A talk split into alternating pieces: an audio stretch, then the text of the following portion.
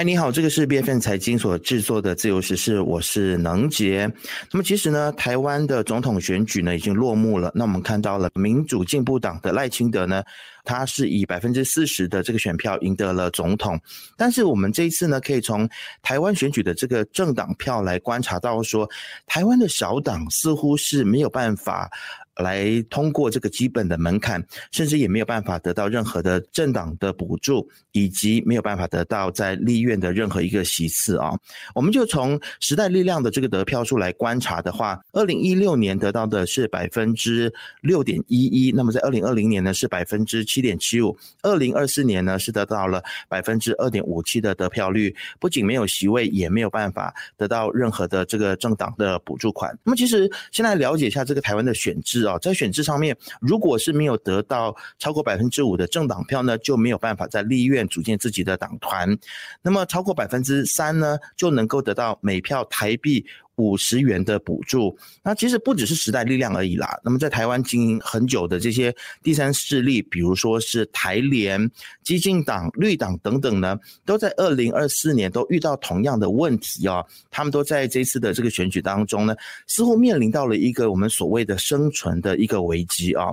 那么究竟现在在台湾所谓的第三势力或者是比较小的政党，是否依然有这个生存的空间？就对比我们马来西亚，我们也看到到了我们的第三势力或者是比较小的 MUDA，它似乎也一直。遇到了这个生存的问题哦，那它的生存空间也一直不断的被挤压。那么今天我们就邀请到了台湾时代力量的秘书长李兆利来跟我们来聊聊台湾第三势力的一个困境。那么也希望透过看到别人，也想想我们自己哦，我们是否能够从台湾的经验当中去思考马来西亚的第三势力是否还有怎么样子一个生存的空间？那我们今天就非常高兴，我们请到了赵丽来到。我们的节目里头，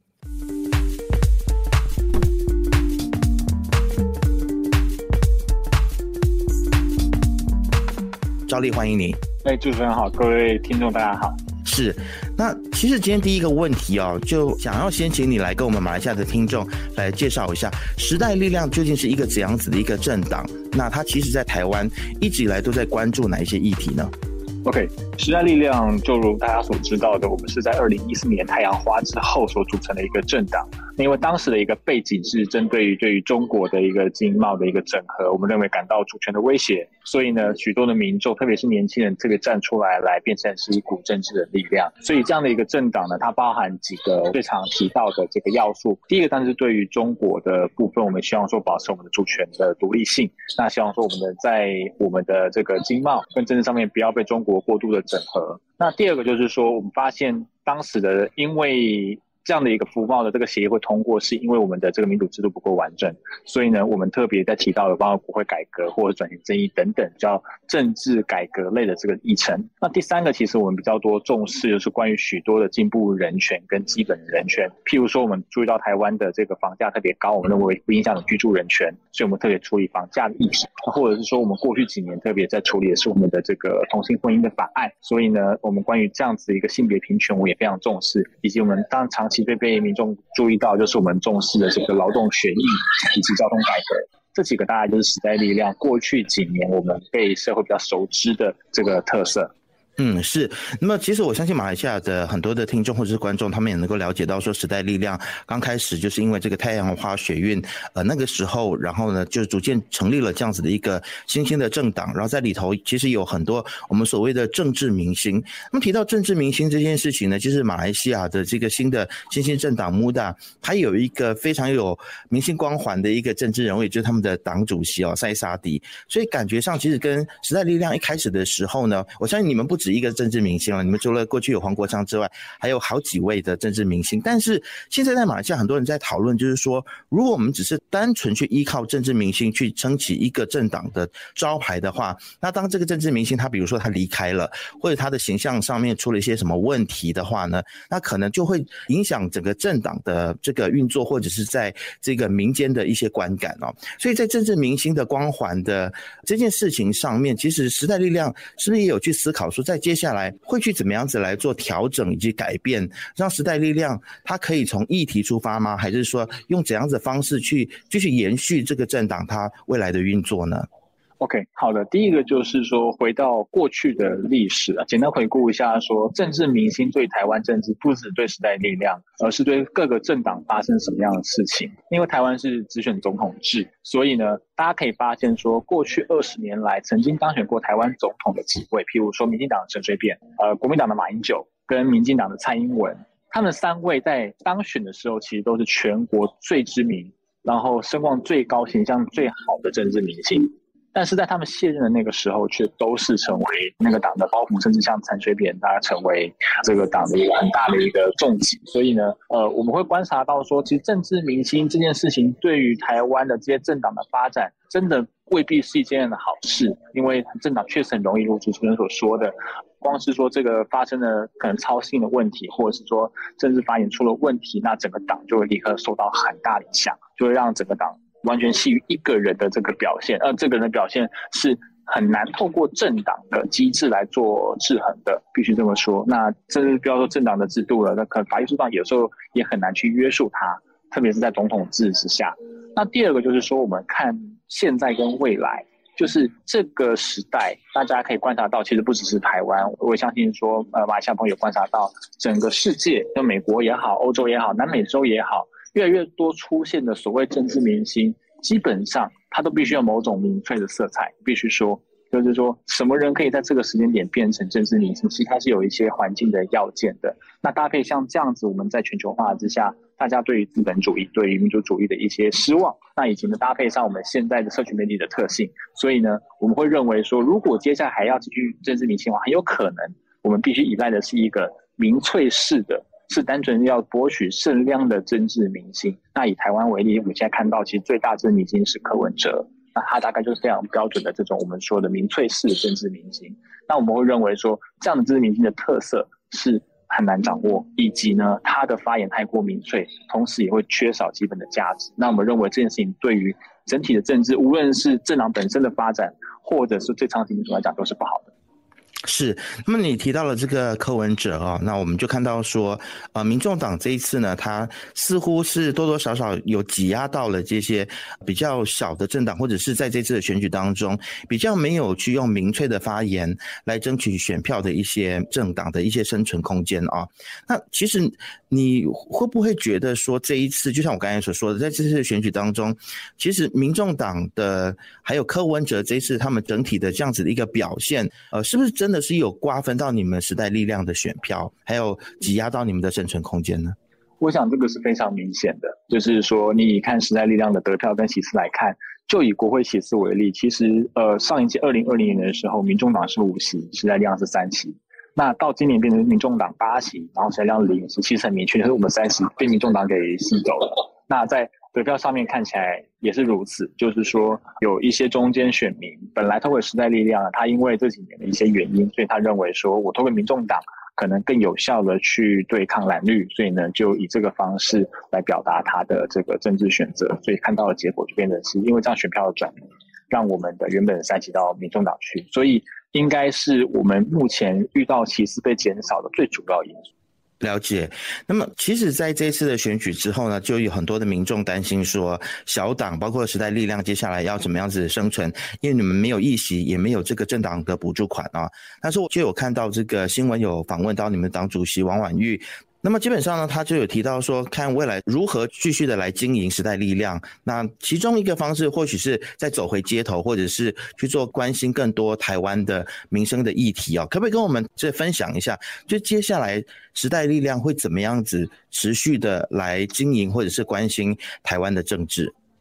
？OK，那第一个就是说，我们一定要做到的是重新去集结我们的支持者，因为我们这次有发现到说，其实有不少人这次投票中，他真的不是投给时代力量，那他是我们的支持者。那原因就是刚刚所提到的，他觉得在这个时间点上，他应该要把票更集中在，无论是有很少部分的去给民进党，因为他觉得说担心这个主权的问题，那希望说可以协助赖清德获得更多的权利去对抗。中国，或者是反过来的，更大块的是去了民众党，然后跟桃园蓝绿。所以呢，其实我们的支持者本身应该要先被凝固起来，就是让大家知道说，未来的这个政治环境还是需要像时代这样这样的一个政党所存在。那第二个就是说，我们必须去连接过去的台湾会说社会力，就是说许多一些议题的团体，无论是关心房价也好，交通的也好，儿童保护的也好，环境的也好，这些题目其实过去几年就发现，它在民进党执政之下很容易被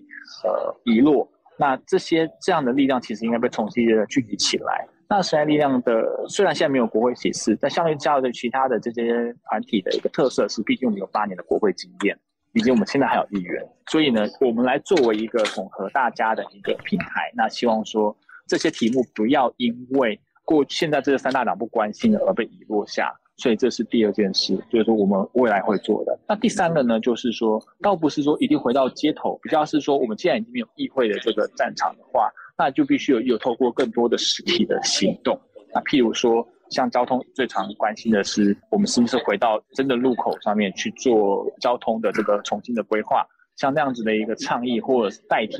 具体的这个改革的行动，我想这三件事，就是说时代力量接下来作为一个没有歧视，但是又是小党中最大的这个党，我们必须要做到的事情。了解，那么其实在这次台湾的选举当中，我们看到了柯文哲的民众党，他真的是很成功的吸引到了年轻人的目光，以及赢得年轻人的选票哦。那其实感觉上这个选票，就像您刚刚所说，它挤压到了时代力量的这个真正空间。其实讲白一点，就是他其实可能也是抢了时代力量一些传统的一些支持者啊。那其实时代力量身为一个年轻的政党，那居然在年轻的选票上面呢，表现不如这个。民众党这个其实也是让大家会有一点点百思不得其解的。那或许你觉得，其实在未来有什么样子的事情，其实是民众他们做的不错的。比如说，他们可能是用短影音的这样子的方式，然后呢得到了年轻人的关注。还是你觉得说这个会是一个可行的途径吗？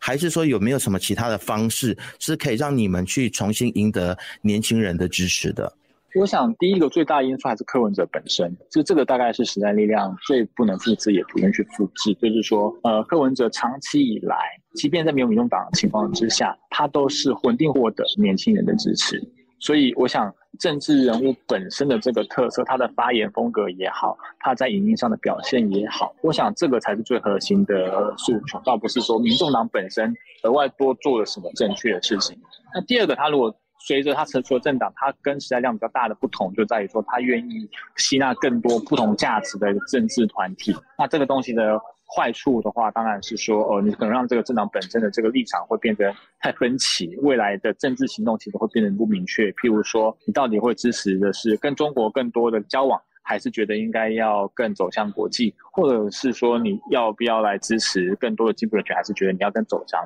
保守主义这边去？未来的这个政治活动会不明确，但是在选前其实会获得一个很大的一个号召作用，就是好像大家都可以因为我支持柯文哲而加入，其他东西我可以摆着不谈，所以他就可以成长的非常快。一旦你成长的非常快，让他觉得说你的声势很大的时候，就会马上吸引到我们刚刚讲到的。如果我希望投一个不蓝不绿的力量，可以有机会去有效制衡他们的话，那民众党会是一个相对直觉的选择，因为他现在有很多人在加入，所以我根本不用问你过去的政党价值，你只要够讨厌蓝绿就好。所以这个过去的一年来，我认为非常成功的策略，就一个政党的成长来讲。这刚刚讲的这两个方案，大概都不是时代力量愿意去选择，或者是说也不认为这个事情是一个正确的方式。那投射在第三个比较小的技术面，确实是龙主持人刚刚提到的，就是柯文哲因为刚刚这两个基础，所以他能够更多去运用像七叉，像是这个更多短语因他个人的特色而言，以及就是他比较不会在意说。像时代量会在意这个 TikTok 的有些可能资讯安全等等，或者是对中国的因素。那他因为没有这样子的一个束缚，所以呢，他就变成是可以很快的攻击那个市场。但我们知道台湾非常多年轻人确实现在看到很多 YouTube 跟 TikTok 的这个资讯来源，所以在这边我们确实是弱势。那接下来到底在如何不使用 TikTok 情况之下，一样能够接触到这样的年轻族群呢？我觉得我们接下来会很认真去面对，也一定要去突围的。是，那么其实跟马来西亚比较接近的其中一件事情，就是在马来西亚比较经常用民粹的方式来吸引选票的这些政党联盟，他们也是用 TikTok 用的比较好的一群人啊。那么其实传统的政党呢，他们确实在短影音的这个应用上面呢是比较弱的，所以我们也看到很多的年轻人啊，特别是穆斯林的年轻人，他们就会涌进去观看他们的短影片，然后进而来支持他们。那对于马来西亚跟台湾比较不一样的地方，就是说，可能这里比较没有包袱，没有两岸的问题，所以这边的传统政党可能他们还是可以去使用 TikTok 来影响年轻人。但是我们看到的状况是，似乎他们也没有太积极哦，所以这也是一个蛮有趣的问题。那么其实我相信马来西亚跟台湾有很多在政党政治上面很不一样的地方，也有一些很雷同的地方啊。那包括马来西亚新崛起的第三势力穆大的党主席呢，他有面临了一些司法的一些问题，还有知名度下滑的问题哦。所以。其实年轻人是着急的，然后年轻人也觉得说，我可不可以在原本的这些老人政治当中去有一些新的选择？那么，其实你有没有什么样子的建议给马来西亚的选民，或者是啊马来西亚希望看到第三势力的这一群人呢？就是要如何继续的去支持第三势力？然后你觉得，其实第三势力现在？还有没有什么样子的办法可以去突破这些所谓的老人政治，去翻开一个新局？你自己有没有什么样子的建议呢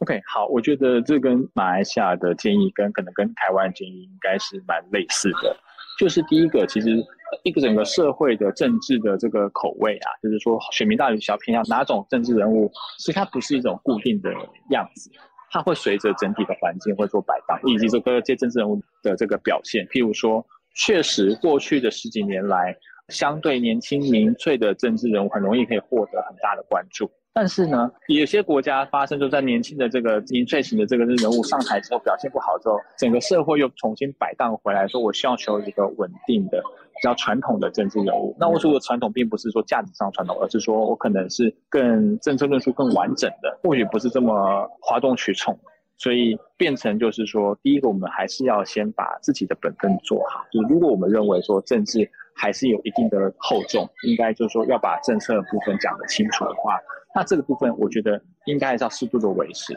那我不是说他必须要从回来过去长篇大论逼大家读下去。我觉得大家必须去面对一个事实，就是说，确实整个社会我们实现资讯方式是改变，所以未必是要整个摆放到另外一个极端，变成是非常的轻薄短小，变成很口号式的。因为我们知道许多的政策、许多议题真的没有办法这么简化，但是我们必须向它靠近。好，我们过去的这资讯确实能变得更简单、变亲切。我觉得这个是应该努力的方向，但是千万不要因为想要变得简单。变得容易易记而舍去最原心的本质，就是说，所有的政党、所有的政治人物都必须谨记，就是说，这是我们的最起码的一个社会的责任。就是这个议题，我真的需要分钟才能讲清楚。我不要说，因为我只要录三十秒的短语音，我就把它变得超级简单。这件事情，我认为是政治人物最起码可以负起来的责任。那政党在这个资讯的年轻化的同时，我觉得还是要去把这个政党本身的政治价值跟政策立场。讲清楚，所以我建议说，所有的这个马来西亚的这个听众朋友们也是可以这样参考。就是我们当然知道，像这样子不是短影音的东西，是很违反平常我们收集资讯的这个方式，它可能不太有趣，那也可能不太直觉。但是呢，有时候就好像我们吃东西，有些食物你真觉得没有很可口，但是它对你的身体好。我没有叫你全部都吃，但是你适度的摄取一些还是重要。那也给给像愿意去做这样子的政治人物政党一点支持。我想这个东西都有助于说，无论未来政治风怎么改变，还可以保留住这一点点的传统，让未来我们有机会当这政治口味在批变的时候呢，还有这样的政党保留，而不是说我都变成民粹型政党，变成大家也没有办法再选。嗯，了解。好，那今天非常谢谢台湾时代力量的秘书长李兆利来到我们的自由实施当中。我想接下来肯定台湾的整个政局应该都会蛮辛苦的，因为呃，我们看到现在虽然是很像是三强鼎立，但是也有人预测说可能会是就是非常非常的混乱的一个局面啊。那可能很多你们关心的议题，或许在未来的四年要去推进，你自己怎么看？你觉得会更加辛苦吗？还是是说是有机会的呢？我觉得是在这个辛苦之下，反而机会变大。就是这个危机确实是转机，也越来越是转机，因为我们可以预见的就是蓝绿白，因为我们蛮相信说政治人物的性格其实会决定命运的。那这些政治人物不太会改变他们的原来行为模式。如果像现在柯文哲跟黄国昌过去怎么样去吸引大量支持跟持续支持，那这件事情会重演。那民进党在于他没有失去执政的情况之下。一些部分的执政傲慢可能也没有办法立刻的移除，所以呢，国民党就相对就是跟最保守，呃，可能进步最慢的一个政党，那他也不被寄望，除非等到更下一个政治年出现。所以其实空间是会变大的。那暂时我们退出了国会议场，但是我们愿意相信说，也看得到说未来的几年，大概政治的情势会变得大家越混乱，越期待说是不是还要一个新的力量。那我们虽然不是这么新的力量，但是我们认为去保持这个我们刚刚讲这样的连接，跟重新去找回年轻人，其实是可行的。也跟大家分享一下，是说时代力量虽然大家觉得年轻的支持度没有像民众党那么高，但是在我们选举完之后，我们这个政党突然涌进了大量年轻人，大概都是两千年左右出生的年轻人，大量的入党，所以呢，也不能说年轻人是完完全全一定导向像。柯文哲或者是说民粹型的这个政治人物，我们相信这样的力量还是有办法再回来。好，赵丽，你们加油！呃，我相信乱世当中会出英雄的。那可能三强鼎立，可能比较乱，但是也可能是一个机会。